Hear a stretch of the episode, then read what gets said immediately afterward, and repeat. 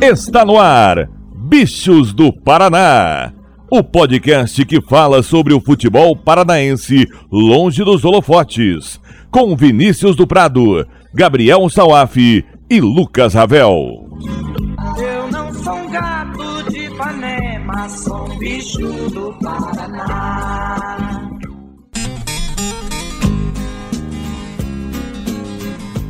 Dale gurizada, tudo beleza? Eu sou Vinícius do Prado e chegamos à edição 42 do podcast Bichos do Paraná. Aqui nós conversamos sobre tudo o que rola no futebol paranaense e para estrear comigo, o jornalista de garbo e elegância Gabriel Salaf, o rei do Atílio Jonetes. E aí, garotinho? Tudo beleza? Fala Dudu, fala todo mundo ligado aqui no Bichos do Paraná. Papo legal final de semana com algumas vitórias emblemáticas do futebol paranaense, que a gente vai analisar outros times que seguem sem perder e sem vencer, no caso, melhor dizendo. Mas também tem equipe que não perde. E a gente vai analisar aqui tudo no Bichos do Paraná. Programa cheio. Nessa edição não teremos a presença do Ravel. Ele teve um compromisso e não pôde estar a tempo aqui com a gente. Mas o recado é sempre o mesmo. Segue lá no Twitter, bichosdopr.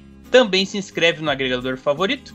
Nessa edição vamos falar sobre o fim de semana agitado dos times paranaenses, pela Série B tivemos derrota e queda de treinador no Londrina e o Operário finalmente voltou a vencer. Na Série C, o Paraná venceu bem fora de casa, saiu da zona do rebaixamento. Na D, o UFC Cascavel segue embalado, mas o Cianorte e o Rio Branco continuam sem vencer, não atenderam o nosso pedido. E o Atlético entrou em campo duas vezes contra o Bragantino. No masculino pela Série A empatou, mas no feminino venceu e venceu bem pela Série A2. Muitos assuntos, então vem com a gente.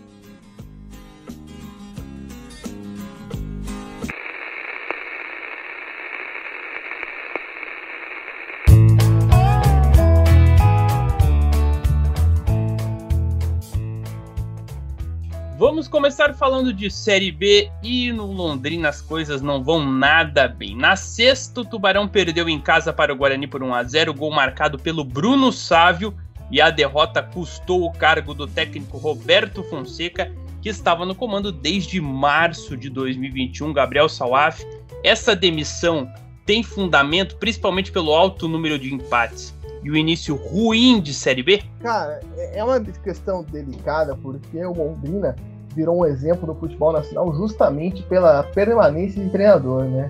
Você pega o tempo que o Tencate ficou no Londrina, né? Desde quando o Tubarão estava na divisão de acesso até chegar à Série B, ali ainda brigar alguns anos pelo acesso à Série A. E imediatamente depois que o Tencate sai por opção própria, o Londrina começa aí o derretimento, cai. O Tencate até volta mas vez, né? não adianta muita coisa.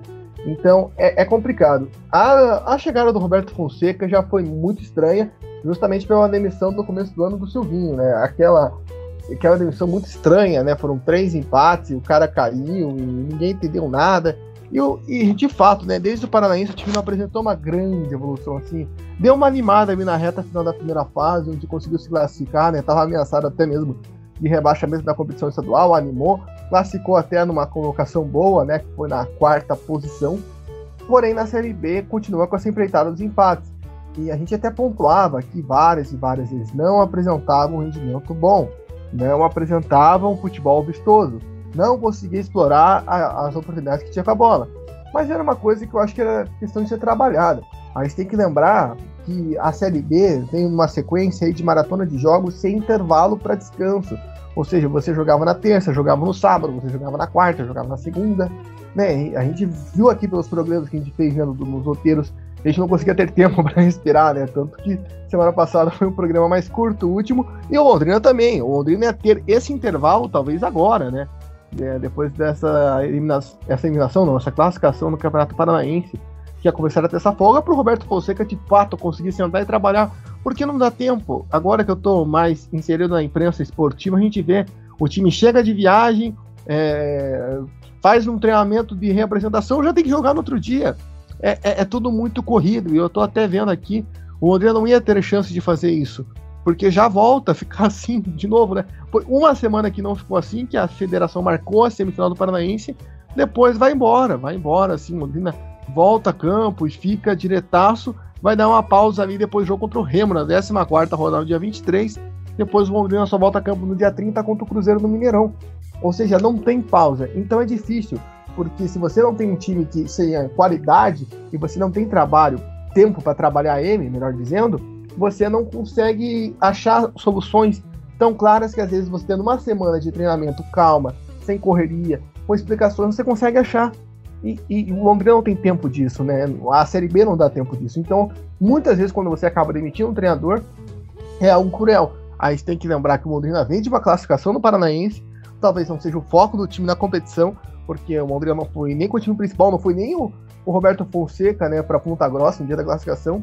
E tudo ficou mais estranho, né, quando o Roberto Fonseca não apareceu para dar a coletiva depois da derrota para o Guarani. E outro jogo igual, né, o Londrina não conseguindo criar muito, nem mesmo o Guarani com tantos espaços, e assim foi a partida inteira, até que o Guarani conseguiu com o Bruno Sávio, né, um jogo equilibrado, morno para lá e para cá, e o Guarani consegue o triunfo no estádio do Café. Então, é ver o que o Londrina vai trazer de frente. É, a, a, gente viu aí dois nomes sendo ventilados, o do Tcheco e o do Roberto Cavalo. Eu acredito que o Roberto Cavalo, com todo respeito ao trabalho dele, não ia ser muita diferença do Roberto Fonseca. O Tcheco já é diferente. Mas o Tcheco tem um problema. Eu não consigo ver o Tcheco saindo do Cascavel agora. E, e, até mesmo uma discussão que eu tive com outros companheiros, eu não, eu não faria isso. Né? Pô, você tem uma estrutura, você tem um projeto ali que está se encaminhando para conquistar um acesso, talvez, né? Tem estrutura para isso. Óbvio, sabe, mata-mata é mata-mata é uma loucura. Pode acontecer de pegar um terror e não passar e perder os pênaltis. A gente sabe como é mata-mata. A gente viu como o Londrina passando para a final do Paranaense, né? Que ninguém imaginava. Então, é, é complicado. Eu não vejo o Tcheco sendo Londrina. Mas eu acho que se você vai trazer um treinador Roberto Cavalo, que é, para mim não é muito diferente do Roberto Fonseca, você não consegue ter uma variação de trabalho muito clara.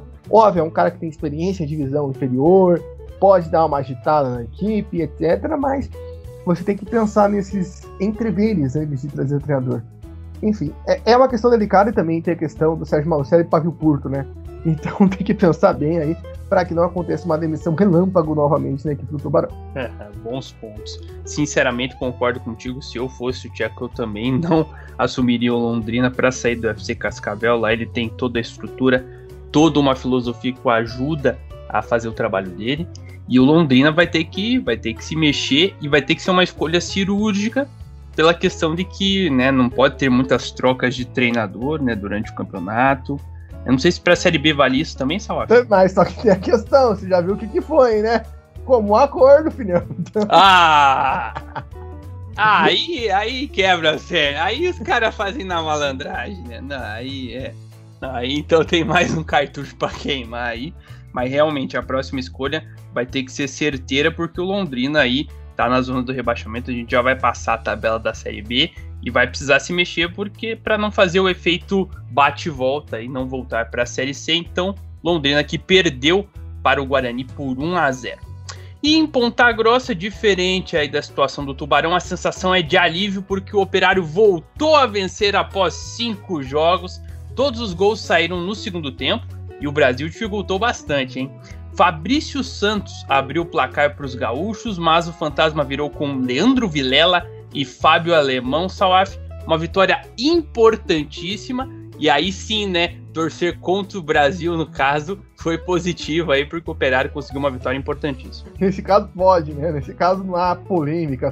Só se você for um torcedor do Brasil de Pelotas mesmo, né? é meio complicado.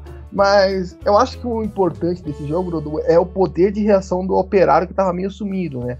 A gente falou disso no jogo contra o Confiança, que foi uma batida muito fechada, o Operário não encontrou espaços. Falou disso no jogo contra o Vila Nova, que o Operário sai atrás, empata, mas depois toma o gol tinha assumido esse poder de reação. O jogo contra o Londrina também foi inexistente. E, e, me preocupou até nessa partida, porque era um jogo também muito fechado, foram poucas oportunidades claras de gol, tanto para os dois lados. O Brasil tem uma grande chance que é o pênalti. O Simão vai lá e faz uma boa defesa, mostrando que ele tem que ser titular, óbvio, teve os problemas de Covid, etc. Mas ele é o titular. A camisa 1 é dele, não tem. É o nome, ele voltou para o operário para isso, né? E, e, ele passa uma confiança, uma segurança para o time que é inigualável. Então, foi uma defesaça, né? Mas não adiantou muita coisa, né? O Operário acaba ali num erro até do Rafael Woller, né? Numa saída de bola, tomando um gol. O importante é que não destruturou. O importante é que o Operário teve que achar as mandigas. O Leandro Vieira achou da melhor maneira possível, né? Marcando um golaço, é, virando de voleio. Importantíssimo é, essa conclusão, né, para achar um espaço, para achar um, uma maneira de penetrar na defesa do Brasil que estava bem postada. E depois o Operário continuou em cima com o Fábio Alemão de cabeça, aquela cabeçada de manual, de almanac, né, Dudu? Aquela cabeçada pro chão, Ai, forte. Sim. Que goleiro chão o goleiro não pega. Não, é, é, é, aquela famosa frase, né? Daí, é, falam isso pra você na escolinha, né, Dudu? Daí você vai lá, cabeceia pro chão, aquela bola que vai que nem um, Parece uma bola de meia, dos sabe? meus tempos de Nova Ordem, escolinha aqui do Atlético. é, daí você vai fazer igual, né? Daí você manda aquela bola de meia, né? Que a bola bate e não vai, vai fraquinha, né? Pô, mas falaram pra que ir pro chão, que o goleiro não pegava. É, tem que ter força também, né? Não é só cabecear pro chão. mas foi com uma cabeçada de almanac do Fábio Alemão, também uma fara da defesa do Brasil. Mas esse para mim foi o ponto mais importante dessa vitória do Operário é mostrar o poder de reação que estava desaparecido nas últimas partidas. Mostrar que o Fantasma ainda tem isso, porque o, o Operário tem qualidade. Já mostrou isso nas rodadas iniciais, tem uma postura de jogo interessante. A gente também ressaltou em alguns jogos, e isso desde o Paranaense, a dificuldade que o Operário tinha para enfrentar equipes recuadas. Perdeu para o Toledo, né, que foi rebaixado no Paranaense. E hoje ganha dessa equipe, né? Hoje, no caso sábado, ganha do Brasil de Pelotas, consegue se sustentar, né? Reanimar o equipe na temporada, reanimar para o restante do campeonato. Importantíssimo resultado, né? Esperamos que o Fantasma continue aí nessa pegada, continue crescendo para que possa de fato construir resultados, possa voltar a colar no G4 novamente e se estruturar, né? E se estruturar aí para se manter firme e também tirar um pouco dessa pressão, né? A gente até comentou no último podcast que tinha um zum zum de Matheus Costa, lá, lá, lá e isso já dá uma acalmada também na situação. Mas importantíssimo para dar confiança também ter alguém que dê confiança dentro do time. Confiança fundamental. E olha, a gente falava dessa questão do operário voltar a brigar pelo G4. Olhando a tabela, o operário com 15 pontos a 2 do CRB, que hoje é o quarto colocado. Então, assim, por mais que teve várias oscilações ao longo desse início de Série B, o time ainda está bem pertinho e pode aí numa sequência de vitórias engatar. E a gente falou de Londrina e Operário. Dudu, só uma coisa, né? A gente tem que lembrar que a Série B sempre é muito enroscada até você chegar ali no grande finale, né? Com certeza. Passado. É só você lembrar, o Paraná liderou a Série B no passado e foi rebaixado. Então, é, é, é, sempre tem essa chance, né, de você ficar ligado e conseguir ali, né, é, se manter. O negócio é você se manter junto. Óbvio que às vezes você vai poder falar, pô, não, mas tá ali a três pontos, só estão dez rodadas, mas a gente sabe como é as coisas, né? Só você lembrar também que o Cruzeiro ainda era cotado mesmo com aquela campanha ridícula do ano passado. Então há um equilíbrio grande e o importante é você sempre estar aí na cola, ou dentro da cola, literalmente, para conseguir esse acesso. Isso aí, ó, é o estilo Frank Caldeira, quem lembra aí das maratonas. Estilo Frank Caldeira, você fica ali no bolo quando chega no final, dá aquela estilingada. aquela estilingada. Nossa, é, essa se resgatou. É, essa eu diminuí, cara. Pode, pode até botar o Frank Caldeira depois na capa do episódio depois dessa, porque eu faço... Mas é verdade, é uma estratégia de maratona. Inclusive, eu tava revendo esses dias, né? Aproveitando que falando disso, a maratona de 2004, eu não lembro quem era o comentarista, falava exatamente isso. O importante é você não, não desgarrar de cara, né? Você tá ali junto para na hora certa dar a sua estilingada. Só que naquele caso, o Vanderlei Correia de Lima ignorou isso e tava fazendo uma baita uma prova até acontecer aquilo que todos nós sabemos que é bem prático. Exato, exato. Mas é isso aí, operário, ó. Mentalidade Frank Caldeira para ficar ali no G4 da Série B para chegar lá e buscar esse acesso. Então, como eu tinha falado, Londrina e Operário aí que a gente comentou, se enfrentam na próxima terça-feira, nove e meia da noite, no estádio do Café. O Coxa não jogou nesse final de semana, porque como a gente tinha falado no outro podcast, é, foi uma rodada de uma semana inteira, né? Então ele enfrenta o Vasco no Couto Pereira na próxima terça, nove e meia da noite. Coxa, que é o segundo colocado com 20 pontos na Série B, um jogo a menos que o líder náutico. O Operário é o oitavo com 15, dois pontos atrás do CRB, que fecha o G4. E o Londrina, lá na zona do rebaixamento, 7 pontos. E o saldo de gols, menos 5. Fica atrás do Brasil de Pelotas, o 18º. E à frente do Remo, que tem o saldo menos 6. Essas as informações da Série B. Agora vamos girar as outras divisões.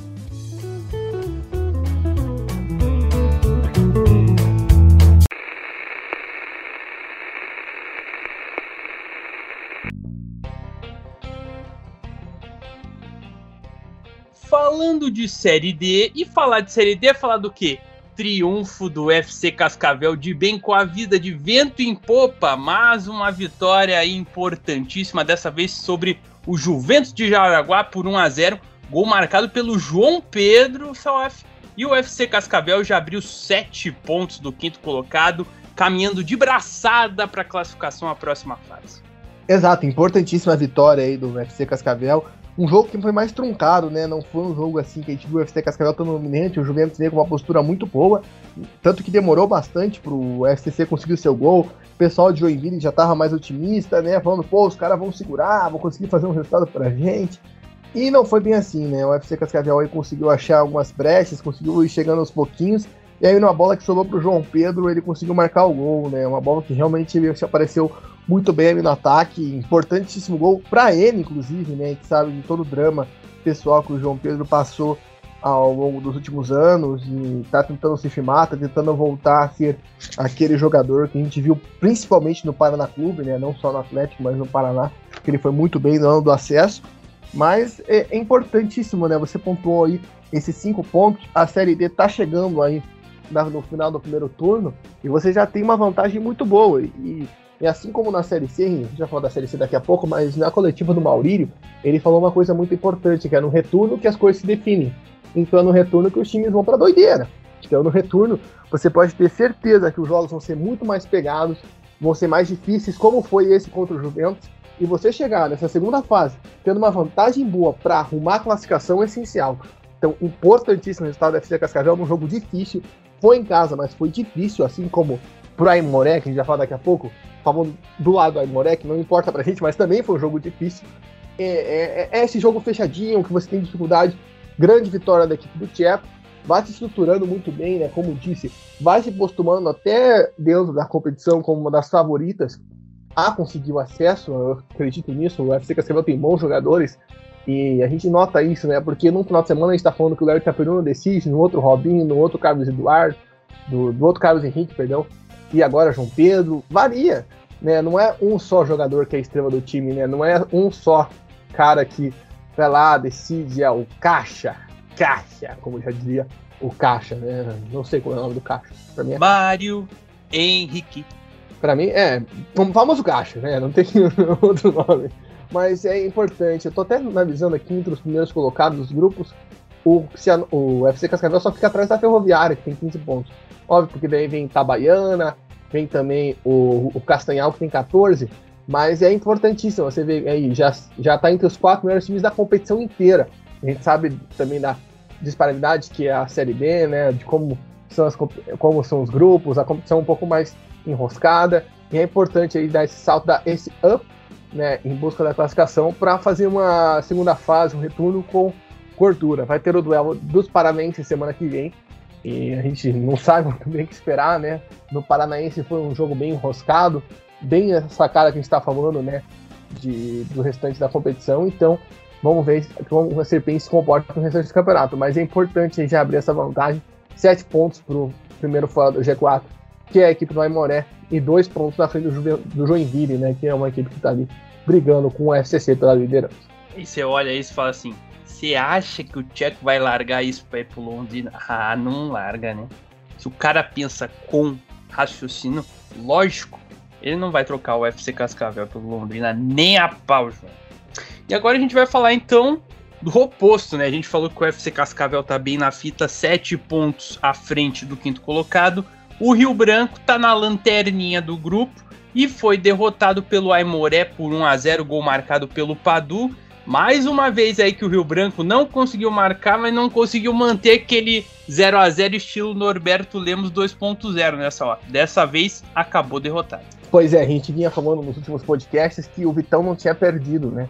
Ainda no comando do Rio Branco desde o Paranaense. Então essa foi a primeira derrota do Vitão no comando do Rio Branco. E também foi um jogo de raríssimas oportunidades porque de fato o Rio Branco conseguiu fazer esse jogo fechado, esse jogo que dá 0 a 0 né, que a gente acompanhou aí nas últimas partidas da Série D, né, conseguindo segurar o adversário, conseguindo não dar tantas chances, mas aí você vê a diferença de um cara que talvez seja cabeça e no gol do, do Aimoré, eu não sei das qualidades do, do Padu, não sei do nível técnico de jogador que ele é ao longo da temporada, mas ali pelo menos ele tem um, um, um estilo, né, um, um start, um pensamento diferente ali, que foi pegar o cruzamento daquela soladinha, né? Porque tinha dois marcando ele, não dava para ele de cabeça, né? Porque ia ser fatalmente desarmado.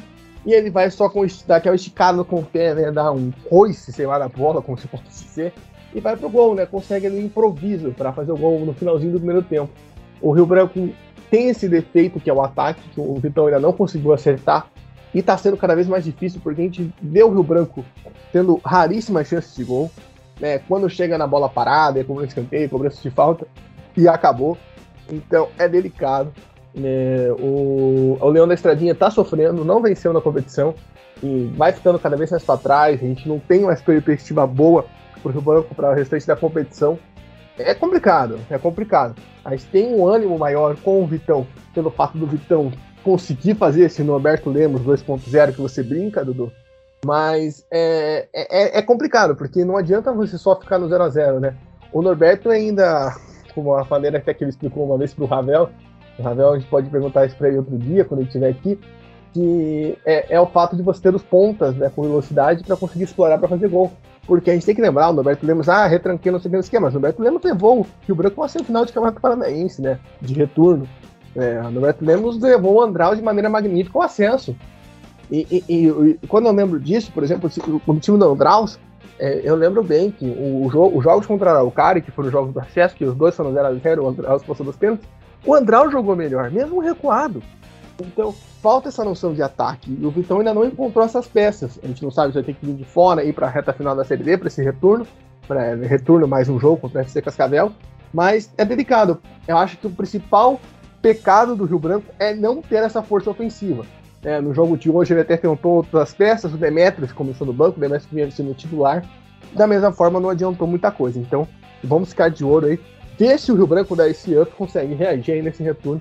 Obviamente o campeonato já passou, muita coisa já se passou, mas ainda tem nó, tem oito rodadas aí para tentar dar a volta por cima. São cinco pontos para tirar. É complicado, a gente sabe, mas se você conseguir fazer um trabalho certinho, ainda dá. Vamos ver, vamos ver se o Rio Branco consegue dar essa virada aí. Então, como você comentou, nessa confronto entre paranaenses na próxima rodada, FC Cascavel e Rio Branco no próximo domingo, 3 da tarde, lá na Estradinha. E outro paranaense que ainda não venceu na Série D é o Cianorte. O Leão não ouviu o nosso pedido aí de conseguir uma vitória. Ele quebrou a cena dos empates, mas o resultado foi pior. 1 a 0 para o Santo André, gol do William Viana. Salve, como é que você acha que fica a cabeça desse elenco do Cianorte?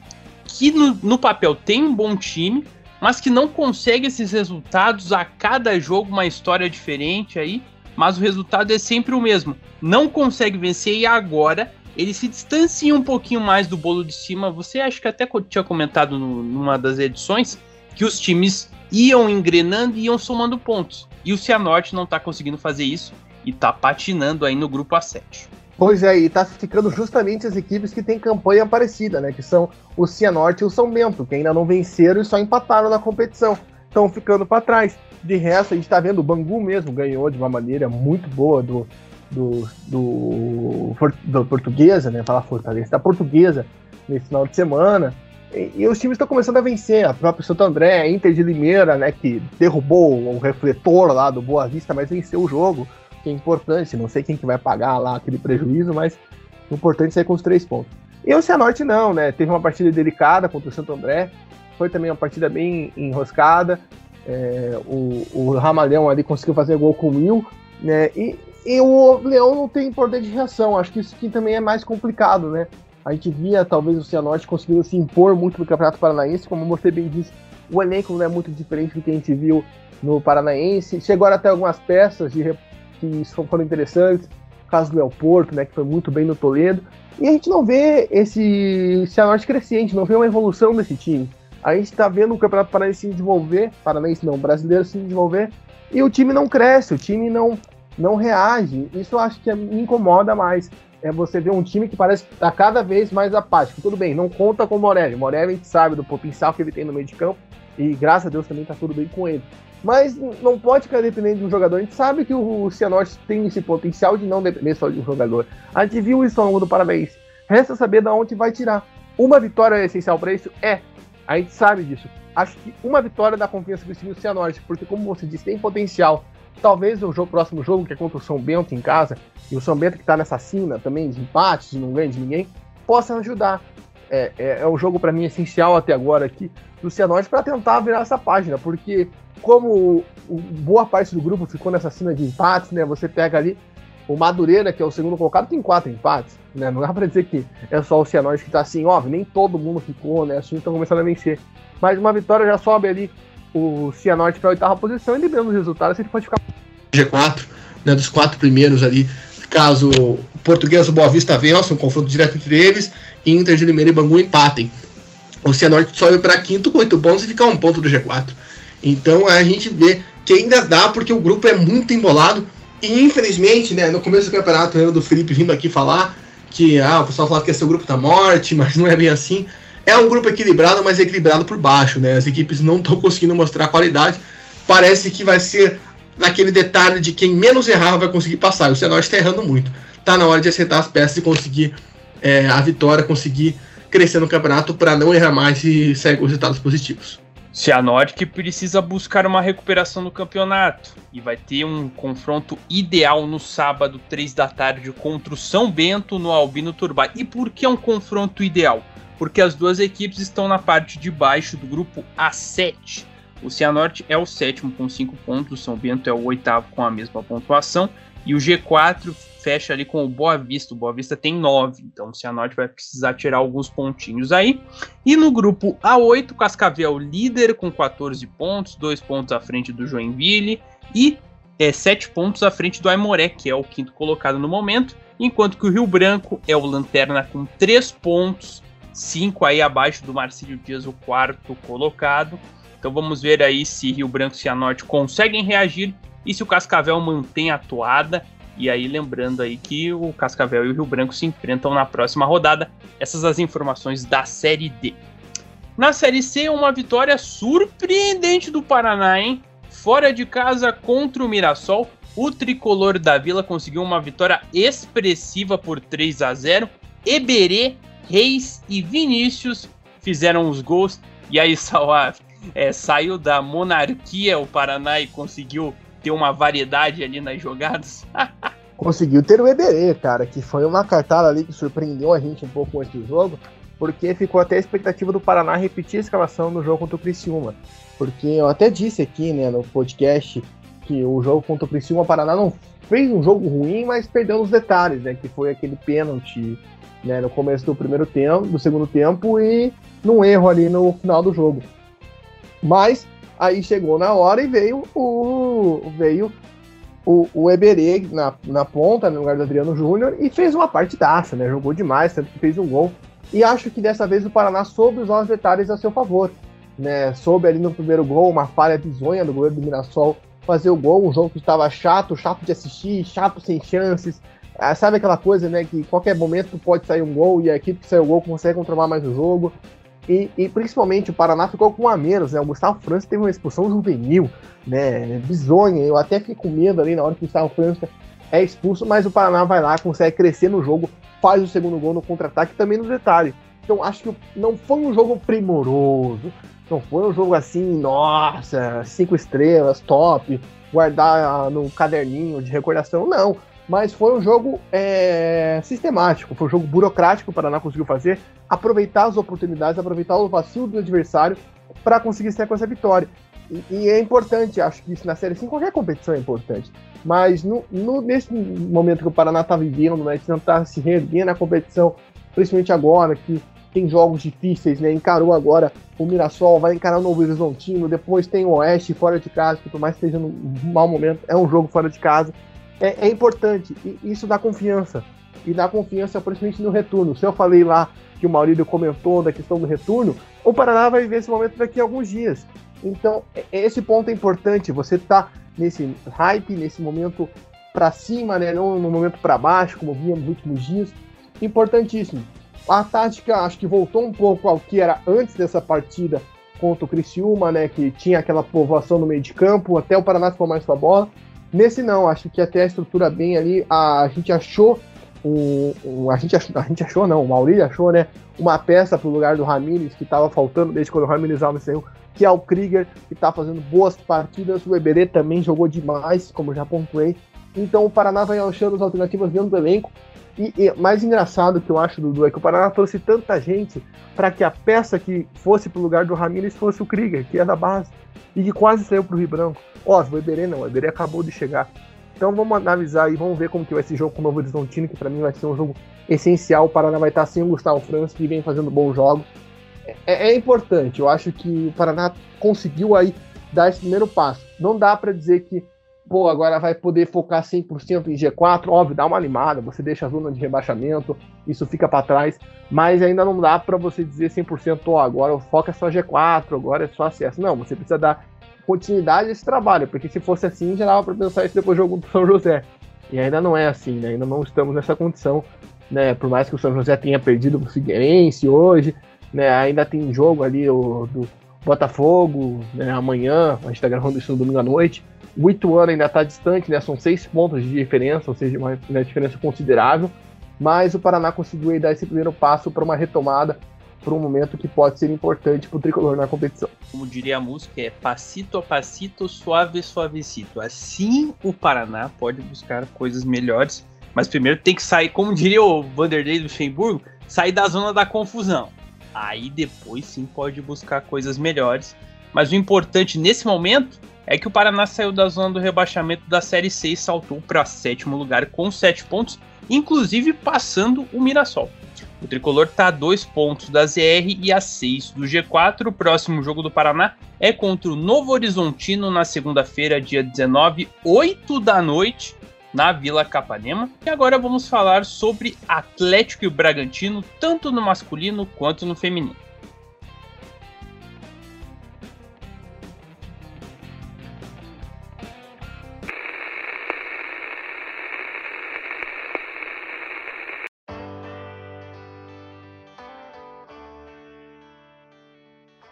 Começando por quem venceu. As meninas do Furacão venceram o Bragantino por 4 a 2, jogo de ida das quartas de final. Os gols das mulheres do Furacão foram marcados por Kim, Milena e Joyce duas vezes. Rosane e Milena fizeram para as paulistas, Salaf.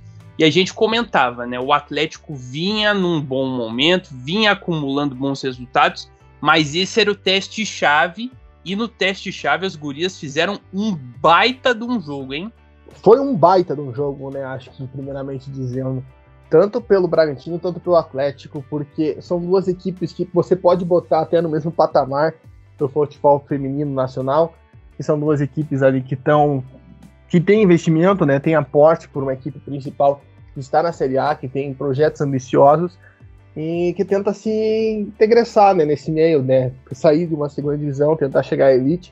E foi um jogaço, Dudu. Acho que foi um dos melhores jogos assim que eu tive a oportunidade de ver no ano, em todas as categorias, não só no feminino, porque duas equipes com muitas estruturas de jogo bem informadas, posturas agressivas, né? Aquele jogo de ataque a gente quer ver. O Bragantino já começou o jogo a mil, a Renata teve que fazer boas defesas, o Atlético foi lá e respondeu, conseguiu o seu gol com a Kim, né? Conseguiu reagir bem ali numa, numa jogada que é muito característica do Atlético, né? Que é aquele cruzamento lateral, a quinta na área, daquele toque de primeira para tirar da goleira ali, até mesmo em ângulo, né? Que surpreende a goleira, a goleira acha que ela possa dominar, mas não, é daquele tapa de peito de pé que vai alto e, e consegue surpreender a marcação, a goleira e, e saiu na frente. O Atlético tava com essa vantagem pro intervalo, sofre um gol de pênalti, não né, um pênalti que a Renata acaba cometendo depois volta no segundo tempo, consegue ficar em vantagem novamente, né? Um chute da Milena no canto.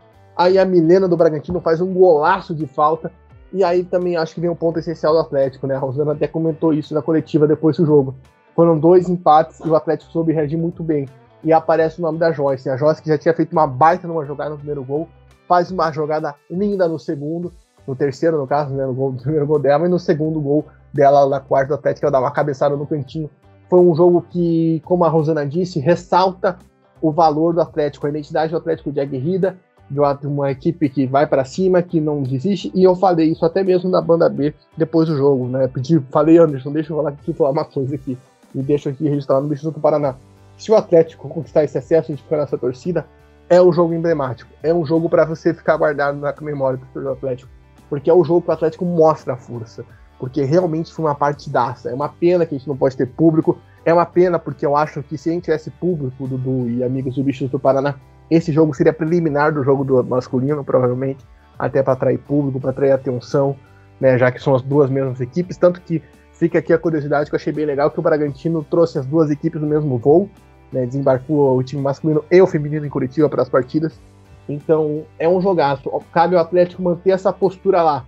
É uma vantagem boa para o jogo de acesso. Precisa vencer, pode perder por um gol de diferença, é, precisa de um empate, né, mas não pode com essa mentalidade. Tem que com a mentalidade de vencer, fazer um grande jogo e conseguir esse acesso que é histórico. O futebol paranaense precisa desse acesso, não é só o Atlético, não é só o CT do Caju, não são só as minhas, não é só a Rosana.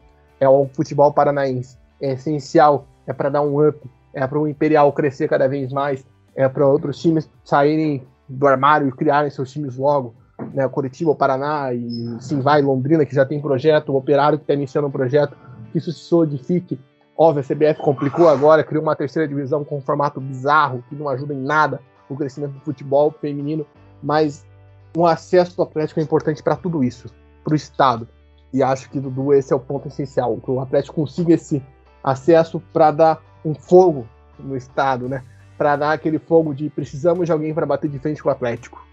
Porque quando era Foz Cataratas, era Foz Cataratas. Quando era o Novo Mundo, era o Novo Mundo. Mas quando é Atlético, o pessoal fica com aquela pulga atrás da orelha, né? Infelizmente tem que ser assim, mas se for para ser assim, que seja. Que o Atlético consiga movimentar e conquiste esse acesso e que isso dê asas para o futebol feminino voar de vez aqui no estado do Paraná. Não, mas eu acho que é isso mesmo, e até porque o Atlético, estando na capital, eu acho que se interfere para que essa realidade seja mais próxima e aí ele chame os outros. Até tem a parceria, né, com o Imperial para o Brasileiro Sub-18, tô certo? Sub-18 que aconteceu, mesmo, Imperial e Atlético, né? Tá então, jogando, sofreu três derrotas, mas tá lá, tá jogando, isso não importa. Mas é um primeiro passo ali para que os outros times, assim como o Imperial, que já tem um trabalho sólido, que eles desenvolvam e que o futebol paranaense volte a figurar aí na elite. É isso que a gente espera e vai ser muito importante. Vamos torcer para a mulherada jogar aquele jogo frio, aquele jogo a lá argentino, né? Catimbando um pouquinho mais. Mas o importante é conseguir nessa hora. Exato. E só uma curiosidade, falando de outros times. Na apresentação do Juarez Moraes de Silva, oficialmente como presidente do Curitiba após o falecimento do Renato Volador, é, foi perguntado sobre o futebol feminino. O Curitiba argumentou que não tem dinheiro, eu acho um papo para boi dormir, desculpa sinceridade, por mais que a gente sabe que condições financeiras são difíceis, mas a gente sabe que tem que dar sempre dar um jeito. E o Coxa disse que procurou uma equipe para fazer parceria, daqui de Curitiba. Eu fui no Jorginho, presidente do Imperial. Ele disse que não foi eles. Ele respondeu, com certeza não foi a gente. Ele respondeu exatamente assim para mim.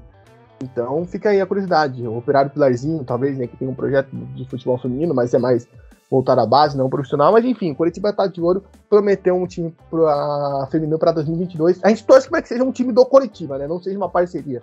Porque parceria você vai muito mais pro lado da obrigação. A gente quer um time que revista a camisa da equipe, a gente já falou aqui outras vezes, e que seja da equipe, não seja mera formalidade, não seja mera obrigação, não seja, ah, mera que saco eu tenho que fazer isso. Exato, tem que, tem que ser algo que parta do clube, até porque elas vestem a camisa do clube, então o clube tem que comparecer, tem que ajudar, assim como o Atlético está fazendo, e tá um passinho aí do acesso, pode até perder o jogo de volta por um gol de diferença, que avança para as semifinais e garante o acesso, se perder por dois gols, aí teremos o drama dos pênaltis. Vamos torcer para que se classifique aí no tempo normal. O jogo de volta será no domingo, 3 da tarde, lá no CT do Bragantino.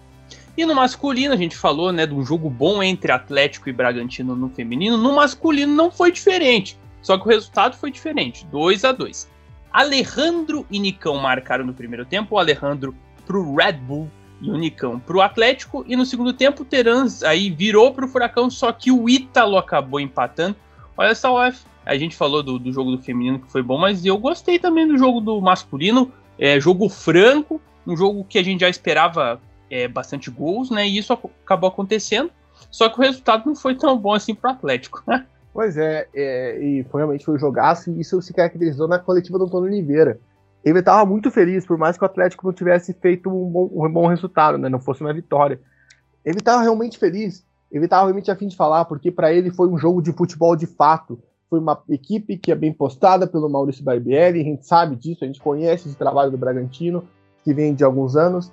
E, e, e, realmente foi um jogo que ele bateu de frente. Quando o Atlético virou o placar, ele fez as alterações necessárias e foi lá buscar o um empate e conseguiu um empate com o Ítalo. Lembrando que ele até começou com o Ítalo no banco, né? Algumas pessoas falaram, pô, mas o Ítalo é artilheiro do, do campeonato pro Bragantino. O que ele tá fazendo o Ítalo? É porque ele tava pensando no jogo do Del Valle, né? O Bragantino também tá na Copa Sul-Americana. Mas foi um jogo que começou com o Bragantino muito forte, agressivo. Fez um golaço, um golaço mesmo com o Alejandro, uma pintura. Parabéns do Nobre que pôde ver isso no estádio, porque realmente foi muito bonito o gol do Alejandro. Golaço, golaço. E o Atlético teve força para reagir, né? Principalmente ali finalzinho do primeiro tempo, gol do Nicão, uma jogada do Terans, Terans que tá jogando demais. Aí vem o segundo tempo, o Terans consegue fazer o gol dele, né? O Atlético consegue se fortalecer, consegue crescer no jogo e, e consegue ganhar terreno, consegue ter chances ali. Quase faz o terceiro numa bola do Nicão ali, que seria essencial se entrasse. E aí o Bragantino dá esse revés no jogo, mas acho que tem um ponto do Atlético que me preocupou, que foi a entrada do Carlos Eduardo o, o Teran estava fazendo uma partidaça, né? Tava jogando demais. E o Teran saiu para entrar com o Carlos Eduardo. O Carlos Eduardo, sinceramente, eu não me recordo aqui qual foi o último grande jogo dele pelo Atlético, que ele entrou e fez algo bom. Nessa temporada eu não me lembro. Assim, que você fale, nossa, o Carlos Eduardo realmente foi diferencial da equipe nesse jogo. E não teve, não, não, não há um jogo assim que você olhe e fale, pô, esse cara tem que entrar todo jogo. E ele entra todo jogo, parece algo pragmático, né? Parece que é algo programado. E ele entra ali no lugar do Teran e o Trans é um dos melhores jogadores do time e o Atlético acaba perdendo um pouco de ofensividade, na minha visão. Ah, o jogo continua muito elétrico, o Bragantino vai para cima, consegue empate, tem chance para chegar virado, o Elinho jogando uma partidaça. Então, foi um dos melhores jogos do Campeonato Brasileiro, senti isso no olhar do Antônio Oliveira. É importante para ressaltar a qualidade tanto do Bragantino tanto do Atlético, mostrar porque essas duas equipes estão na parte de cima da tabela nesse momento do Campeonato Brasileiro. Óbvio, é só o começo. Não dá para dizer que vão brigar pelo título até o final mas mostra por que estão, porque fazem confrontos francos, confrontos de equipes que estão para cima. Isso é muito raro de ver no futebol brasileiro. A gente vê uma equipe que faz um gol e se fecha, de uma equipe que vai para buscar o 0 a 0 e tentar fazer um gol no contra-ataque. Cada vez cresce mais esse tipo de postura no futebol brasileiro. E hoje, e o que a gente viu na Arena da Baixada no final de semana não foi isso. A gente não viu nenhum domínio astronômico de uma das equipes. Daí foram dois finais de semana que a gente pode dizer isso na Arena da Baixada, né? Porque o Fortaleza também tem um esquema muito bom. Infelizmente, o começo do jogo pro Leão não foi dos melhores, pro Atlético foi, graças a Deus, isso, né? Que teve um começo fulminante. Mas, é, mas essa partida contra o Bragantino foi realmente um jogo de trocação franca, aquela, aquele jogo bonito, né? E como disse, o Antônio Oliveira estava bem feliz na coletiva, ressaltando isso. E é importantíssimo aí para que o Atlético se anime, né? Porque o Atlético não, se, não perca o foco, não perca a força para seguir né, brigando aí por essas posições de cima. Não pode deixar a guarda cair tanto, porque são dois jogos sem vitória, você se preocupa um pouquinho, mas dá para ainda ter uma força, né, dá para ter aí um potencial de crescimento ao longo da competição e, e, e, mostrar que o padrão de jogo da equipe é bom, né? Às vezes as pessoas reclamam demais, mas nem sempre é assim. Mas agora só, fazer uma última provocação aqui porque no, no meio da semana agora o Furacão vira chave e foca na Copa Sul-Americana. E aí, Copa Sul-Americana, né, o Atlético também está na Copa do Brasil. Você acha que o, o Antônio Oliveira tem elenco suficiente para administrar todas as competições? Eu acho que sim. Eu acho que sim, porque você tem aqui uma outra peça. Eu citei o caso do Carlos Eduardo, que não vou dizer que compromete o jogo, mas às vezes não, não, não, não dá um rendimento esperado. Mas, por exemplo, você tem no Terans, você tem o Jadson. O Jadson é um baita no jogador. Você tem no lugar do Marcinho Kelvin, você tem algumas peças, talvez o que mais seja comprometido nesse momento é a lateral esquerda com a ausência do do Abner Vinícius, que daí fica entre Nicolas e Márcio Azevedo. Mas isso é algo que aos poucos você vai resolvendo. E eu acho que o Atlético tem esse potencial, sim, junto a, ao seu elenco. O Atlético tem força para fazer um, um, um, as duas competições de bom modo. Eu acho que o Antônio Oliveira tem sim esse gerenciamento. Eu acho que o Atlético tem elenco, óbvio. Precisa ir atrás de algumas peças né, para continuidade, até mesmo pelo desgastante campeonato brasileiro que tem. O Atlético já está de olho nisso. A gente sabe que precisa a, a olhar bem, mas você tem ali algumas peças que ainda estão vindo. Você tem o Eric, que está voltando de lesão agora. Falta alguém para recompor o Richard, é fato, porque o Alvarado saiu.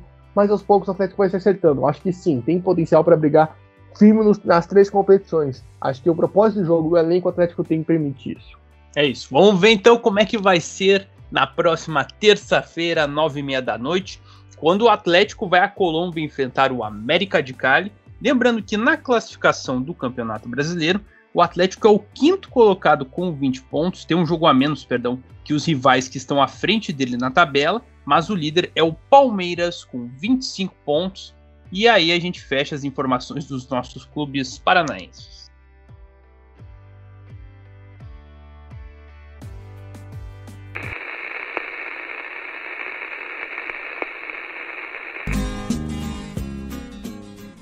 Então é isso, fechamos a edição 42 do Bichos do Paraná. Quero agradecer a você, caro ouvinte, que nos acompanhou até aqui e ao meu comentarista. Valeu, Salaf, tamo junto. Valeu, Dudu. Obrigado a todo mundo que escutou até aqui. A gente volta aí ao longo da semana trazendo atualizações das nossas equipes.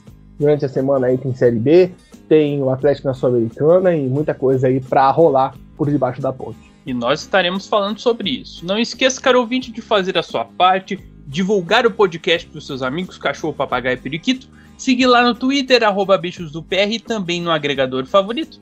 Na próxima edição, tudo sobre os jogos de meio de semana dos times paranaenses e teremos a resposta, será de quem será o novo técnico do Londrina? A gente responde na próxima edição. Tá falado? Abraço, tamo junto e até a próxima. Eu não sou um gato de Ipanema, sou um bicho do Paraná.